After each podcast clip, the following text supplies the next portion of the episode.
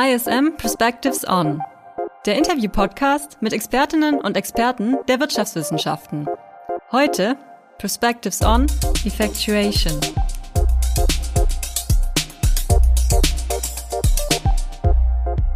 Hallo und herzlich willkommen zu Folge 12 von Perspectives On.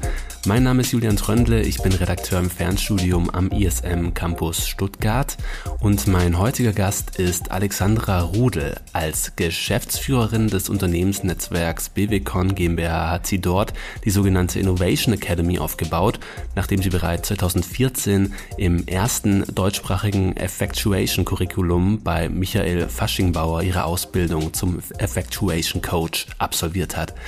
Diese Expertise setzt sie seither in ganz unterschiedlichen Organisationen und Innovationsprozessen ein. Herzlich willkommen bei uns im Podcast Alexandra Rudel. Hallo Julian, ich freue mich hier zu sein. Du bist aber nicht nur Expertin für Innovationsmanagement. Abseits deiner beruflichen Tätigkeit bist du auch erfolgreiche Triathletin. 2021 wurdest du deutsche Meisterin in deiner Altersgruppe im Cross-Triathlon und eigentlich wärst du jetzt gerade von der Weltmeisterschaft im Cross-Triathlon in Molveno zurückgekommen. Dann kam aber im letzten Moment eine Corona-Infektion dazwischen. Ja, wie hat sich das für dich angefühlt, nach einer vermutlich intensiven Trainingsphase derart ausgebremst zu werden? Ja, das war natürlich im ersten Moment äh, sehr frustrierend, äh, zumal ich schon in Molveno war und wirklich am Tag vor dem Wettkampf äh, krank wurde.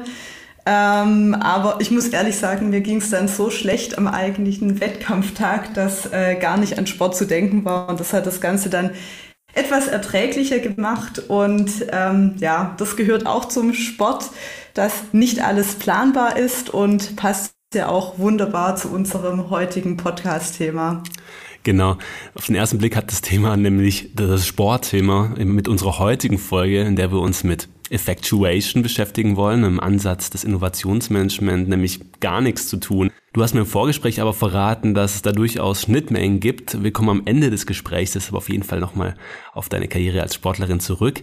Jetzt aber äh, zurück zu Effectuation, dem eigentlichen Thema. Und da wollen wir jetzt zu Beginn erstmal einen Blick zurückwerfen.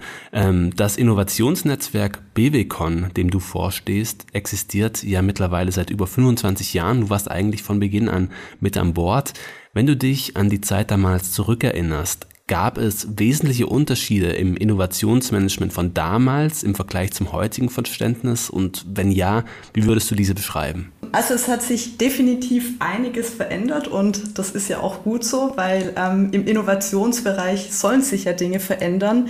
Ähm, vielleicht noch wichtig zu sagen, ähm, als Erklärung, also ich stehe nicht dem Netzwerk vor. Es ist einerseits ein Netzwerk Baden-Württemberg Connected e.V., ähm, sondern ich bin Geschäftsführerin ähm, der GmbH, die wir unter dem äh, Vereinsdach gegründet haben und bin aber in diesem ähm, Umfeld seit 2007 tätig, damals noch ähm, bei der MFG Innovationsagentur für IT und Medien. Ähm, es gab damals einen Geschäftsbesorgungsvertrag mit äh, dem Verein Baden-Württemberg Connected e.V., von dem her habe ich das Ganze natürlich auch damals schon intensiv verfolgt und ja, was sich vor allem verändert hat, sieht man, glaube ich, auch so ein bisschen an der Mitgliederstruktur in so einem Verein. Also Baden-Württemberg Connected e.V. versteht sich als Hightech-Netzwerk.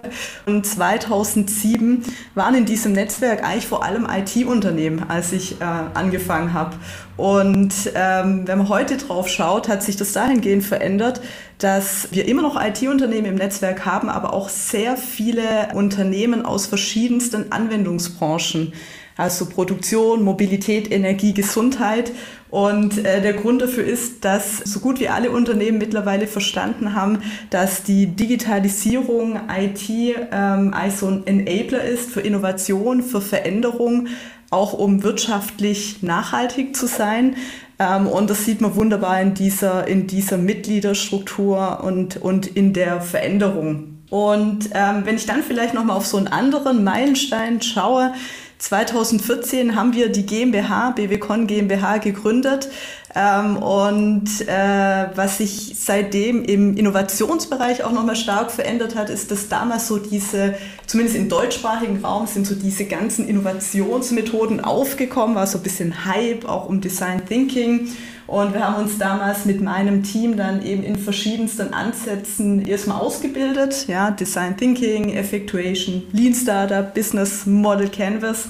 Und ähm, die Anfragen, die wir damals hatten, gingen vor allem in die Richtung, ja, könnt ihr mal einen Tagesworkshop zu Design Thinking machen, damit wir verstehen, was diese Methode ist. Also die Methoden standen damals eher stark im Vordergrund.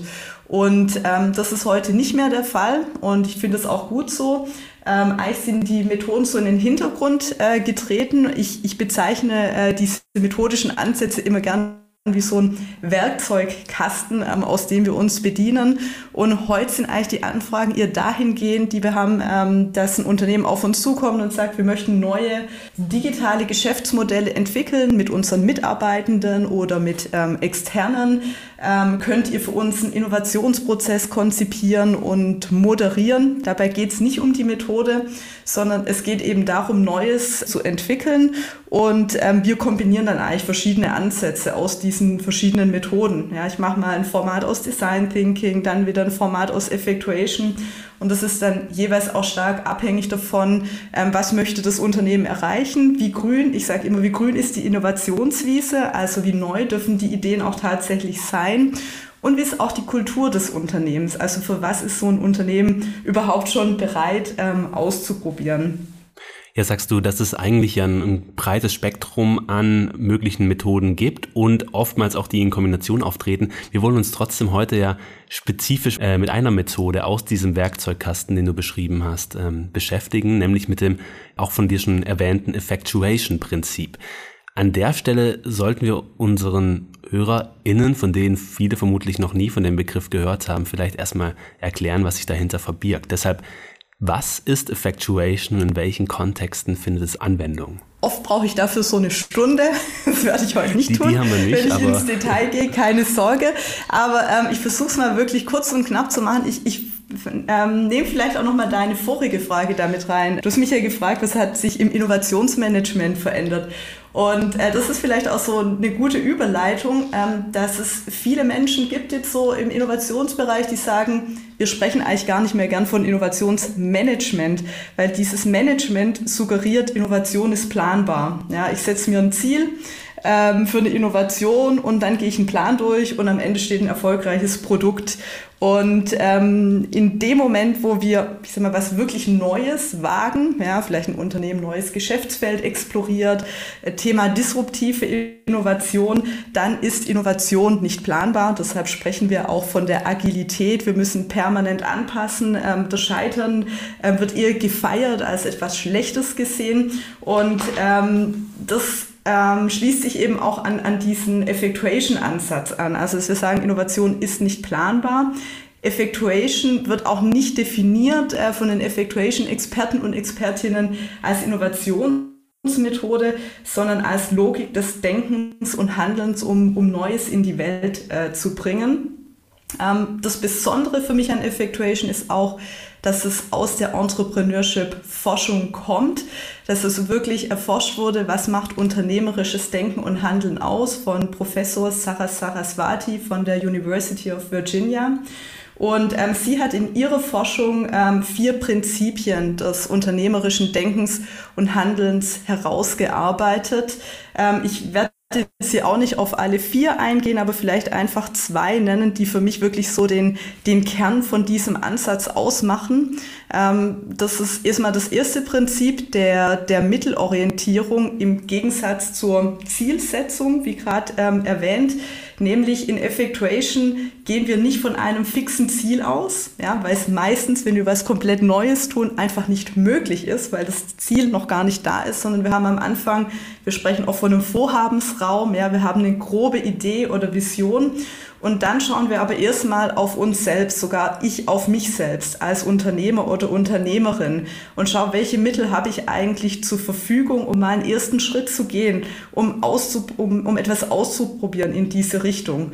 Und Mittel definieren sich hier einmal als ähm, ja, Kompetenzen, die ich irgendwie erlernt habe, ähm, aber auch Menschen, die ich kenne, ja, die mir dabei helfen können. Und es gibt dann auch so eine etwas esoterisch anmutende Frage, ähm, wer bin ich, aber das ist, kennt man vielleicht auch so aus anderen Ansätzen, dieses Thema Purpose, also was treibt mich an, warum möchte ich denn überhaupt da draußen in der Welt was verändern, ja, ähm, was ist so mein persönlicher Anlass und was bringe ich damit und das ist so oft der Start oder ist der Startpunkt bei Effectuation, um was Neues anzugehen. Und da gibt es verschiedene Übungen, das zu machen und das ist unheimlich befähigend, weil ich eben nicht erstmal denke, oh nee, was fehlt mir jetzt alles, um dieses neue Thema anzugehen? Ja, A, B, C fehlt mir, oh je, naja, kann ich es gleich lassen, sondern andersrum, was kann ich, was habe ich zur Verfügung, um jetzt einfach mal den ersten zu, Schritt zu gehen. Und ich weiß, das Ganze wird sich auf dem Weg aber auch nochmal verändern und das ist in Ordnung so. Also das ist dieses erste Prinzip. Ja, und das zweite Prinzip, das für mich eben auch noch den Kern von Effectuation ausmacht, ist ähm, der sogenannte leistbare Verlust. So als Gegensatz zu dem, was wir aus dem Management kennen, zum erwartbaren Ertrag. Ja, wenn ich, wenn ich so im, wieder in Management-Terminologie spreche, ähm, dann ist ja oft die Frage am Anfang, wenn wir was Neues angehen, ja, wie lohnt sich das für uns? Und auch hier wieder ähm, ne, die Gefahr, wir können in der Regel, ähm, wenn wir was Neues, wirklich Neues angehen, können wir am Anfang noch nicht sagen, wie wird sich das lohnen für ein Unternehmen. Wir wissen oft noch nicht, wer sind zukünftig unsere Kunden, äh, was brauchen die, wofür sind die bereit zu zahlen. Also es ist in der frühen Phase fast unmöglich, wenn es was richtig Neues ist, also Thema disruptive Innovation. Und Effectuation dreht es um und spricht vom leistbaren Verlust. Das heißt, für diesen ersten Schritt, den ich gehe, stelle ich mir erstmal die Frage, was bin ich bereit dafür einzusetzen? Das kann Zeit zum Beispiel sein. Ja, ich mache ein Commitment entweder mit mir selbst oder eben auch mit meinem Vorgesetzten oder mit dem Management im, in einem Unternehmen. Ähm, okay, drei Monate lang kann ich jetzt mal jede Woche eine Stunde arbeite ich daran und dann schauen wir mal nach den drei Monaten, was sich daraus entwickelt hat. Also das kann, wie gesagt, Zeit sein, dieser leistbare Verlust. Es kann aber natürlich auch Geld sein, ja, dass ähm, man jetzt auch von, von einer Geschäftsführung ein bestimmtes Budget bekommt, um mal etwas auszuprobieren.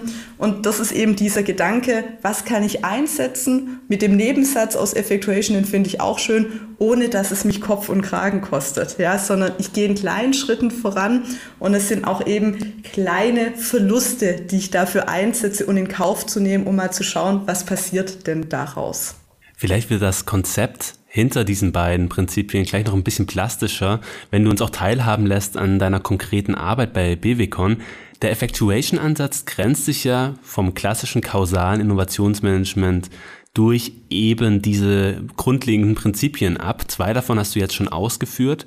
Ähm, lass uns die vier Prinzipien hier vielleicht trotzdem nochmal zusammen durchgehen und wenn möglich gleich an einem plastischen äh, Beispiel belegen, was damit genau gemeint ist. Das erste Prinzip ist eben das der Mittelorientierung.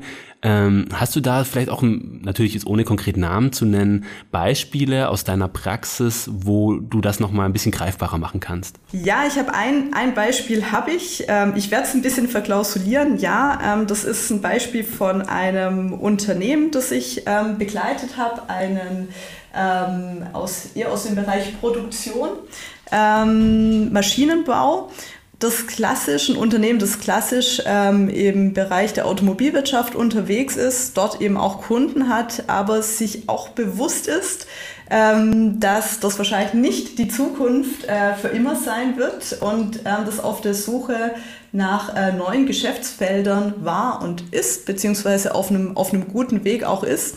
Und im Endeffekt, was dieses Unternehmen ähm, gemacht hat, sie haben sich gefragt, was können wir eigentlich gut? Ja, worin sind wir gut? Welche Kompetenzen haben wir? Und sind dann eben über, über eigentlich so diese Herangehensweise aus Effectuation. Ich muss dazu sagen, dass wir jetzt hier auch nicht konkret was moderiert haben, einen spezifischen Effectuation Workshop, sondern Effectuation ist oft auch eine Haltung und eine Art und Weise, wie ich an neue Dinge herangehe. Und dass es wirklich hier auf dem Weg entstanden ist durch dieses sich fragen, was können wir eigentlich gut und in welchem anderen Marktsegment können wir das, was wir gut können, eigentlich noch anwenden. Und ähm, dieses Unternehmen ist so ähm, eben aus diesem Produktionsbereich übergegangen, auch jetzt zukünftig ähm, in der Gesundheitswirtschaft, in der Gesundheitsbranche sich zu etablieren. Also hat hier eigentlich so ein oder ist gerade dabei, ein neues Geschäftsfeld zu explorieren. Aber die, der Denkansatz ist, war wirklich ein Effectuation-Ansatz zu schauen, was können wir gut, worin sind wir gut, worin haben wir Kompetenzen und worauf können wir das übertragen. Und das zweite Prinzip, das hast du auch schon angesprochen, das besagt, dass der Einsatz nicht vom Ertrag, sondern vom leistbaren Verlust abhängig gemacht werden sollte. Das klingt ja auch irgendwie so nach einer krassen Defizitorientierung. Wie sind denn deine Erfahrungen, wenn du dieses Prinzip im Rahmen von Workshops vermittelst? Wirkt das auf manche Teilnehmenden vielleicht auch ein bisschen demotivierend? Nee, eigentlich nicht, überhaupt nicht, ähm, weil man kann da ja auch, da kann man zum Beispiel ein bekanntes Beispiel nennen. Ja, wenn man zum Beispiel Google nimmt, äh, diese, nicht, sie haben ja diese, ich weiß jetzt gar nicht, wie viel Prozent das sind, aber so einen bestimmten Prozent, Prozentansatz Zeit für die Mitarbeitenden, ähm, die diese für, für Neues nutzen können. Und das ist nichts anderes als der leistbare Verlust. Ja, weil hier gesagt wird, okay, ihr bekommt ein bestimmtes Zeitkontingent, da kann was rauskommen, muss aber nicht. Wir wissen es einfach nicht. Es ist nicht planbar. Ähm, und das ist ein gewisser Einsatz, äh, der hier in Kauf genommen wird, um Neues zu tun. Ja, und das ist eigentlich in der Regel eher, ich sage mal so, zumindest bei den Mitarbeitenden definitiv was Positives. Es gibt auch einen starken Wunsch danach. Also in vielen Unternehmen, ähm, in denen ich unterwegs bin, ist das ein Wunsch. Und die Frage ist natürlich immer, ähm, aus Sicht einer Geschäftsführung, leiste ich mir das? Ja, diese Zeit, von der ich eben nicht weiß, was kommt am Ende ähm, dabei raus. Ja? Und wenn man so schaut, äh, ich ähm, moderiere so eine Gruppe von, von Innovationsmanagerinnen und Managern, ähm, die nennt sich Blue Ocean Group. Wir treffen uns so alle drei Monate und äh, man findet es mittlerweile schon auch in recht vielen Unternehmen. Ähm, Im Endeffekt jeder Innovationsprozess, den, den wir moderieren, ist eigentlich auch Teil dieses leistbaren Verlusts, weil hier Mitarbeitende zumindest für die Zeit von einem Workshop, ja, und oft so ein Prozess besteht aus drei bis vier Workshops, das sind schon mal drei bis vier Tage. Ja, wenn da 20 Leute dabei sind, kann man das auch wiederum ausrechnen. Was kostet äh, dieser, dieser, ähm, dieser Prozess einem Unternehmen? Weil Zeit ist dann entsprechend natürlich auch Geld. Und ähm, das findet sich mittlerweile in vielen Unternehmen und ähm, ist vielleicht jetzt auch gar nicht mehr so neu und auch so defizitär, wie es vielleicht dir jetzt im ersten Moment vorkommt. Hm. Das dritte Prinzip, das ist dann wieder so ganz ähm, Motivationscoach-Sprech oder so ein bisschen. Der Zufall soll nicht als Gefahr erkannt, sondern produktiv in den Prozess integriert werden. Kannst du uns ein Beispiel geben, wo das bei einem Projekt, an dem du beteiligt warst, gelang? Ja, bei dem, bei dem dritten Prinzip geht es ähm, darum, Zufälle und Umstände zu nutzen ähm, und sich nicht davon abzuschotten. Also ne, wenn man jetzt wiederum sagt, Management, wir haben ein konkretes Ziel definiert, ähm, wir haben einen Plan definiert, wie wir dorthin kommen gibt es ja sogar den, diesen, diesen Risiko, ähm, müssen, müssen wir zumindest bei Fördermitteln, wir schreiben auch immer wieder Fördermittelanträge, muss man im Vorfeld schon schreiben, was könnte alles passieren und was tun wir, damit bloß nichts Unvorhergesehenes eintritt und wie schotten wir uns davon ab. Und das dreht Effectuation ja auch wiederum ähm, um und sagt, das, was Unvorhergesehenes passiert, betrachten wir, du hast so schön gesagt, aus, aus, aus der Motivationscoach-Haltung, betrachten wir erstmal neutral und schauen, weil wir kein fixes Ziel definiert haben, wie können wir das nutzen, um unser Vorhaben zu verändern ähm, und anzupassen und vielleicht sogar besser zu machen. Und ich würde mal, wenn du mich so nach einem konkreten Beispiel fragst, gibt es wahrscheinlich sehr viele. Ich finde eigentlich der Klassiker ist dieses Thema Fördermittelmanagement. Wenn ich schaue, wir bei, bei so öffentlich geförderten Projekten, man schreibt ja zu einem bestimmten Zeitpunkt so einen Projektantrag, dann dauert es meistens ein halbes Jahr, bis äh, der Antrag bewilligt wird, vielleicht noch mal ein Vierteljahr, bis man dann startet. Das heißt, das sind schon, ist schon mal ein Dreivierteljahr vergangen, bis man überhaupt ähm, losgeht und äh, währenddessen die Welt sich ja schon wieder verändert hat. Und ich würde jetzt einfach mal sagen, ich habe noch nie so ein Antrag, äh, der bewilligt wurde, nachher zum Projekt wurde, eins zu eins so durchgeführt, wie wir das damals in dem Antrag geschrieben haben. Einfach weil wir permanent natürlich Dinge von außen haben, die, die auf uns einprasseln. Ja, das kann sein, wenn wir mit Startups arbeiten, die haben neue Anforderungen oder mit den Unternehmen oder wie jetzt, ja, dass sich nach Corona wissen wir das und nach der oder während der Ukraine-Krise, dass sich einfach auch die Umwelt total verändert. Und da, dabei geht es eben darum, in Effectuation dann eben nicht starr an einem Projektplan festzuhalten, ja, und zu sagen, aber so war es damals geplant, sondern eben auch wirklich die Fähigkeit ähm, und das Bewusstsein zu sagen, okay, wir wissen, die Welt verändert sich ähm, und deshalb müssen wir jetzt auch diesen Projektplan an, anpassen. Und ich, ähm, ich habe auch beobachtet, das geht vielleicht auch nochmal so ein bisschen zurück auf deine erste Frage, was hat sich so verändert, äh, seitdem ich angefangen habe in diesem Umfeld, dass auch bei den ähm, Fördermittelgebern, also bei den Projektträgern, viel mehr Offenheit heutzutage auch ist, so einen Projektplan anzupassen. Also früher musste man wirklich dafür kämpfen, ja, dass man sagt, da hat sich was verändert, wir müssen jetzt etwas anderes tun, als wir ursprünglich vorher gesehen haben. Wir müssen da eine Aktivität anpassen. Und heutzutage erlebe ich wirklich, dass man, dass man viel offener mit, mit den Projektträgern sprechen kann. Bleibt also noch das vierte und letzte Prinzip. Statt wie beim klassischen Innovationsmanagement nach Idealpartnern Ausschau zu halten, sollten all jene mitgenommen werden, die Bereitschaft zeigen, am Projekt zu partizipieren. Es geht bei Effectuation also weniger um Expertise als um Motivation, oder sehe ich das falsch? Also so würde ich es nicht formulieren. Ähm, ich glaube, die Expertise ist natürlich auch wichtig. Ja, ähm, es ist beides Expertise und Motivation. Aber es ist eben dieser, die, die, die, die Idee dahinter, die dahinter steckt. Ähm, ich schaue, wenn ich was Neues vorhabe, nach Menschen, die bereit sind, ähm, mitzumachen. Das ist natürlich in erster Linie dein, die von dir angesprochene Motivation. Und dann aber auch zu sagen, jeder Mensch bringt bestimmte Mittel und Kompetenzen mit. Und ähm, dadurch, dass wir eben, komme ich wieder darauf zurück, das Ziel nicht fix definiert haben, sind wir noch offen, das Ganze anzupassen. Und die Person, die bereit ist mitzumachen, die wird auch etwas mitbringen in der Regel, was mir dabei hilft, äh, dieses Vorhaben weiterzuentwickeln. Vielleicht etwas, an was ich am Anfang noch gar nicht gedacht habe. Ja, vielleicht habe ich gedacht, okay, ich brauche jetzt jemand, der Marketing-Expertise hat und dann kommt, ähm, kommt jemand, der, der programmieren kann. Ja, und auch mit ihm werde ich dieses Vorhaben weiterentwickeln. Also äh, deshalb, das ist auch so vielleicht so diese Grundüberzeugung von, von Effectuation, also diese Expertise für bestimmte Themen oder ich, ich, ich spreche eigentlich lieber wirklich von diesen Mitteln und Kompetenzen, die bringt jeder mit, nur eben unterschiedliche Mittel und Kompetenzen und das, was jemand mitbringt, der bereit ist mitzumachen, wird auch wieder beeinflussen, wie sich dieses Vorhaben weiterentwickelt. Jetzt sind ja deine Klienten bei BWCon meist kleinere oder auch größere mittelständische Unternehmen. Für diese Unternehmensgröße hast du, wie wir jetzt auch schon gehört haben, zumindest anekdotisch praktische Evidenz für die Wirksamkeit des Effectuation-Prinzips. Viele unserer HörerInnen sind vermutlich aber eher so im Start-up-Segment unterwegs. Ist der Effectuation-Ansatz in diesem Kontext ebenso vielversprechend? Definitiv. Ich würde sogar sagen, Startups wenden eigentlich Effectuation meist automatisch an, weil sie vielleicht keine andere Wahl teilweise haben.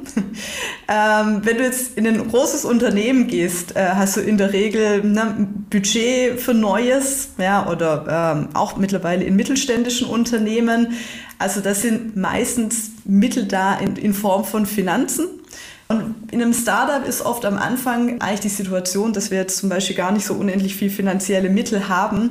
Das heißt, wir müssen erstmal wirklich immer in uns gehen und schauen und, und, und eben schauen, okay, welche Mittel habe ich denn Stand heute verfügbar? Womit, wie kann ich damit diesen ersten, diese ersten Schritte gehen? Also meiner Meinung nach liegt Effectuation eigentlich schon in, in der Startup-Gründung per se drin. Ja? Und auch na, dieses, dieses Thema ähm, leistbarer Verlust. Ja? äh, finde ich oft bei Unternehmern und Unternehmerinnen, die auch aus einem bestehenden Job heraus gründen, die eben aber auch nicht direkt sagen, okay, ähm, ich äh, kündige jetzt sofort mein bestehendes Arbeitsverhältnis und ich mache jetzt 100 Prozent, ähm, konzentriere ich mich jetzt auf diese neue Idee, sondern das ist in der Regel auch ein schrittweises Vorgehen, ja, dass man mal sagt, ich probiere das mal am Wochenende vielleicht aus, ja, was passiert denn, wenn ich mich jetzt darauf ähm, fokussiere, wenn ich die ersten Schritte gehe? Und das ist auch wiederum eigentlich ein, ein leistbarer Verlust, ja, ähm, und auch wieder dieses Prinzip, ähm, ich starte mal und ich, ich investiere Zeit, ohne ähm, dass es mich Kopf und Kragen kostet. Also deshalb glaube ich in der Tat, dass für, für Startups der Wert ähm, von Effectuation vor allem darin liegt, sich auch diese, diese Haltung bewusst zu sein. Ja, es gibt Menschen, mit denen ich spreche über Effectuation, die sagen, toll, so habe ich schon immer gehandelt. Jetzt weiß ich, dass es dazu Forschung gibt und ähm, einen, einen Ansatz ähm, aus, aus dem Innovationsbereich. Aber sich das auch nochmal wirklich bewusst zu machen, dass es diese Prinzipien gibt, kann eben auch ähm, helfen, das wirklich dann auch ja, bewusst zu tun. Wenn jetzt all diese Prinzipien ähm, Anwendung gefunden haben, Wie lässt sich dann abschließend der Erfolg einer Innovation messen? Ja, das ist eine schwierige Frage. Ja, natürlich muss man sagen, dieses Messen des Erfolgs einer Innovation ist jetzt natürlich wieder stark getrieben aus dem, aus dem Innovationsmanagement. Ja, wir brauchen KPIs, wir wollen, wir messen in, in Zahlen. Interessanterweise haben wir, ich, ich habe vorher diese, diese Gruppe von Innovationsmanagern und Managerinnen angesprochen in der BWCon, die sich regelmäßig treffen. Und die hatten genau dieses Thema. Also wir haben so eine Untergruppe gebildet zur Messbarkeit von Innovation, weil fünf Menschen aus dieser Gruppe gesagt haben, für mich ist das echt ein Thema, für, für meine Position, ja, dass ich nachweisen muss. Das ist, was wir im Innovationsbereich messbaren Erfolg für das Unternehmen bringt. Und die haben im Endeffekt äh, sich zusammengesetzt und haben gesagt, was gibt es denn eigentlich für Wege, Erfolg zu messen? Natürlich von Innovation. Natürlich ist der, der erste Fall ist dieses Thema, dieses ROI-getriebene, also dieses Messen in Zahlen. Was aber, ich habe es jetzt schon ein paar Mal gesagt, am Anfang in der frühen Phase von der Innovation schwer umzusetzen ist. Diese Frage, wie lohnt sich äh, das für uns? Und was ich interessant finde, diese Gruppe hat dann auch so als zweiten, zweite Säule das sogenannte Potential on Invest entwickelt, wo sie gesagt haben, wir gehen weg von den Zahlen in dem Bereich, sondern ähm, wir schätzen ein, wir machen eine qualitative Einschätzung ähm, des Potenzials einer Innovation. Ja, das ist dann vielleicht eine Gruppe von Menschen in einem Unternehmen, die sich so ein neues Vorhaben anschaut in der frühen Phase und ähm, im, im Dialog eben erstmal sagt, ähm, das schätzen wir als, ähm, als eine Innovation ein, die ein Potenzial für uns haben kann. Und äh, deshalb werden wir die erstmal eine gewisse Zeit lang weiter verfolgen. Und dann vielleicht noch der dritte Punkt, was sie auch noch, ähm, was sie auch noch entwickelt haben, ist das Thema Spielgeld als Casino für Innovation, wo wir auch wieder beim leistbaren Verlust sind, nämlich dass ein Unternehmen äh, Mitarbeitenden ein gewisses Budget gibt, um mal die ersten ähm, Schritte von so einem unternehmerischen Vorhaben anzugehen. All das wohl wissend und ähm, ich glaube, das hattest du mich ganz am Anfang auch mal gefragt, der Kontext von Effectuation dass das ein Vorgehen für die frühen Phasen ist. Und natürlich hat auch diese Gruppe gesagt, irgendwann kommt natürlich der Moment, wo wir, wo wir bei einer Innovation auch wieder zu diesem ROI-getriebenen zurückkommen und einfach uns fragen müssen, okay, wie verdienen wir jetzt Geld damit? Ja, und wie lohnt sich das für uns? Und das ist immer wichtig, auch für diesen Kontext ähm, für Effectuation. Effectuation ist ein Ansatz für die frühen Innovationsphasen und es geht überhaupt nicht darum zu sagen, dieses klassische Management braucht man nicht mehr, sondern eher zu sagen, ähm, am Anfang haben wir eher in der frühen Innovationsphase einen hohen Anteil von Ansätzen wie Effectuation, einen eher geringeren Anteil der Logik aus dem Management. Und je mehr wir voranschreiten im Reifegrad eines Innovationsvorhabens, wird eben der Effectuation-Anteil geringer und dieser Management-Anteil wieder höher. Und so eben auch beim Thema Messbarkeit äh, kommen wir dann irgendwann natürlich auch wieder nicht um die Zahlen drum herum. Aber wichtig ist eben, dass wir aus meiner Sicht diese Frage nicht zu früh stellen. Mhm. Also das heißt, innerhalb des Effectuation-Ansatzes ist diese Frage eigentlich verfrüht gestellt. Und nämlich, das wäre auch meine nächste Frage gewesen. Gibt es denn auch einen Moment, wo man irgendwann auch mal entscheiden muss, dass ja vielleicht auch ein Ansatz oder eine Innovationsidee möglicherweise auch gescheitert ist? Was sind da deine Erfahrungen? Gibt es Indizien für den Moment zu sagen, wir brechen hier jetzt ab? Mhm. Ja, also erstmal ist ja ähm, in dieser, ich sag mal, neuen agilen Welt Scheitern positiv konnotiert. Ja, also lieber früh scheitern als spät. Da würde ich mich sogar so ein bisschen mehr aus der also nach, bei deiner Frage, wann, wann ist ein Vorhaben gescheitert? Ich glaube erstmal, man kann es nicht verallgemeinern. Ja, ähm, das muss, glaube ich, so ein bisschen auch individuell ähm, definiert werden. Aber ich würde mich sogar mehr der Design Thinking Logik ähm, hier ähm, bedienen, um das einzuschätzen, weil so ein ganz klassisches Zeichen, ja, dass äh, man vielleicht mit einer Idee auf dem falschen Weg lag, ist ja das Kundenfeedback. Ja, also wenn ich irgendwie mit, mit einer Produktidee rausgehe und ähm, die trifft eben nicht auf irgendwie die Bedürfnisse des Kunden oder es gibt keine Zahlungsbereitschaft, ähm, dann ist das natürlich ein Zeichen dafür, dass wir vielleicht in eine falsche Richtung gegangen sind. Ich würde nicht direkt von Scheitern sprechen, weil auch hier sagen wir ja, ähm, das ist Design Thinking und Effectuation, da sind wir relativ ähnlich, dass wir sagen, wir passen, wir passen das Vorhaben ja permanent an. Also ich kann natürlich ähm, basierend auf meinem Kundenfeedback erstmal schauen, okay, wie kann ich denn jetzt eigentlich ähm, meine ursprüngliche Idee oder meine Produktidee, wie kann ich die anpassen, dass die auch wiederum ähm, diesen, diese Bedürfnisse stillt ähm, der, der Kunden. Also deshalb würde ich nicht zu früh von Scheitern sprechen, ja, sondern sagen, okay, wie ist das Feedback, wie können wir diese Innovationsidee anpassen? Und dann aber natürlich ähm, wird es irgendwann den Moment geben, ich erlebe das gerade bei einem Startup mit, die jetzt wirklich verschiedene Anpassungsrunden gemacht haben ähm, und einfach ähm, diesen, die sind jetzt schon im, im Prototyp oder in der Testingphase und suchen Pilotkunden, wo jetzt wirklich über ein Jahr einfach keine Pilotkunden kamen. Ja, es hat einfach nicht geklappt und das ist jetzt dann irgendwann, das ist dann einfach so die Phase, wo man sich fragen muss, jetzt haben wir mehrmals angepasst, wir finden immer noch keine Pilotkunden. Ja, vielleicht müssen wir uns das Scheitern dann eingestehen. Ja, aber ich würde sagen, es ist eine höchst individuelle Sache und wir können das eben nicht, ja, da bin ich jetzt wieder beim, äh, wir können es nicht, in, wie, wie, wie, wie man es gern machen würde ähm, oder wie man es vielleicht in Management-Terminologie gern macht. Ähm, bei Kriterium 1, 2, 3 ist es gescheitert, sondern es ist individuell. Hm. Jetzt ist Effectuation ja auch nur ein mögliches Element im Methodenkatalog oder Werkzeugkasten, hast du es vorher genannt, in Innovationskontext. Welche anderen Methoden stehen prinzipiell noch zur Verfügung? Du hast sie auch schon angesprochen, aber die wichtigere Frage wäre jetzt aus meiner Sicht, welche eignen sich auch besonders, um sie mit dem Effectuation-Ansatz zu kombinieren? Ja, ich habe es ja gerade angesprochen, was ähm, ich wirklich sehr gern ähm, kombiniere in Innovationsprozessen, ist Design Thinking und Effectuation.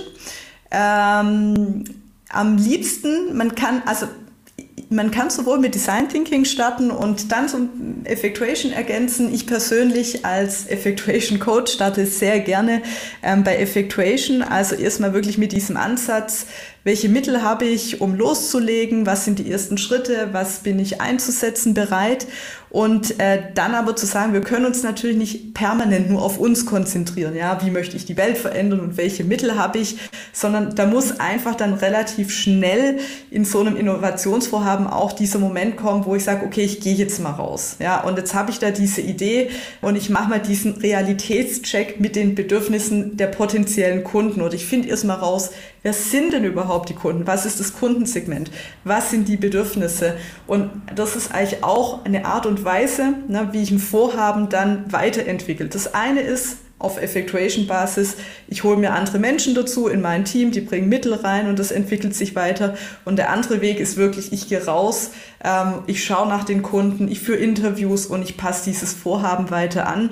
Und deshalb ist es für mich wirklich, ähm, die, diese zwei Ansätze kann man wirklich wunderbar in so einem Innovationsprozess kombinieren auch mal den anderen Weg rum. Also ich mache auch manchmal, ja, wenn es irgendwie passt, dass man erstmal ähm, mit, mit Design Thinking startet, weil vielleicht noch gar keine groben Ideen da sind, weil man mal wirklich bei Null anfängt und erstmal eben in Design Thinking Manier sogenannte Bedürfnisse identifiziert und dann schrittweise so, so eine Idee entwickelt, dass wenn man eine grobe Idee hat aus Design Thinking heraus, also man dann schaut, wir als Team, die jetzt irgendwie, die das umsetzen möchten, was haben wir als Team denn für Mittel, um dieses Vorhaben umzusetzen und um jetzt wirklich, ich sage mal, aus der Post-it-Welt raus in die Realität zu gehen und ähm, diese ersten Umsetzungsschritte zu tun. Also das geht sehr gut in beide Richtungen, diese Kombination. Jetzt haben wir am Anfang ja versprochen, dass du ähm, auch noch verrätst, wie du die, den Effectuation-Ansatz auch in deiner sportlichen Betätigung integrierst.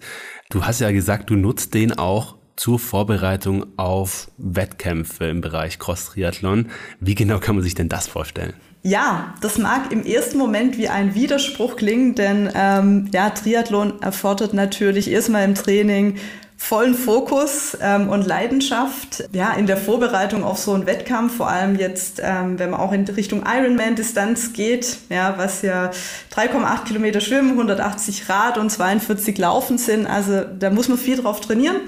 Und natürlich geht es nicht völlig ohne Planen. Und natürlich ist es ein Ziel, das man hat. Ja, also da sind wir teilweise schon in diesem Management-Umfeld. Ich habe mir jetzt auch schon wieder das nächste Ziel gesetzt, dass am 30. Juni 2023 findet der nächste Ironman statt oder die Langdistanz, wo ich mitmache.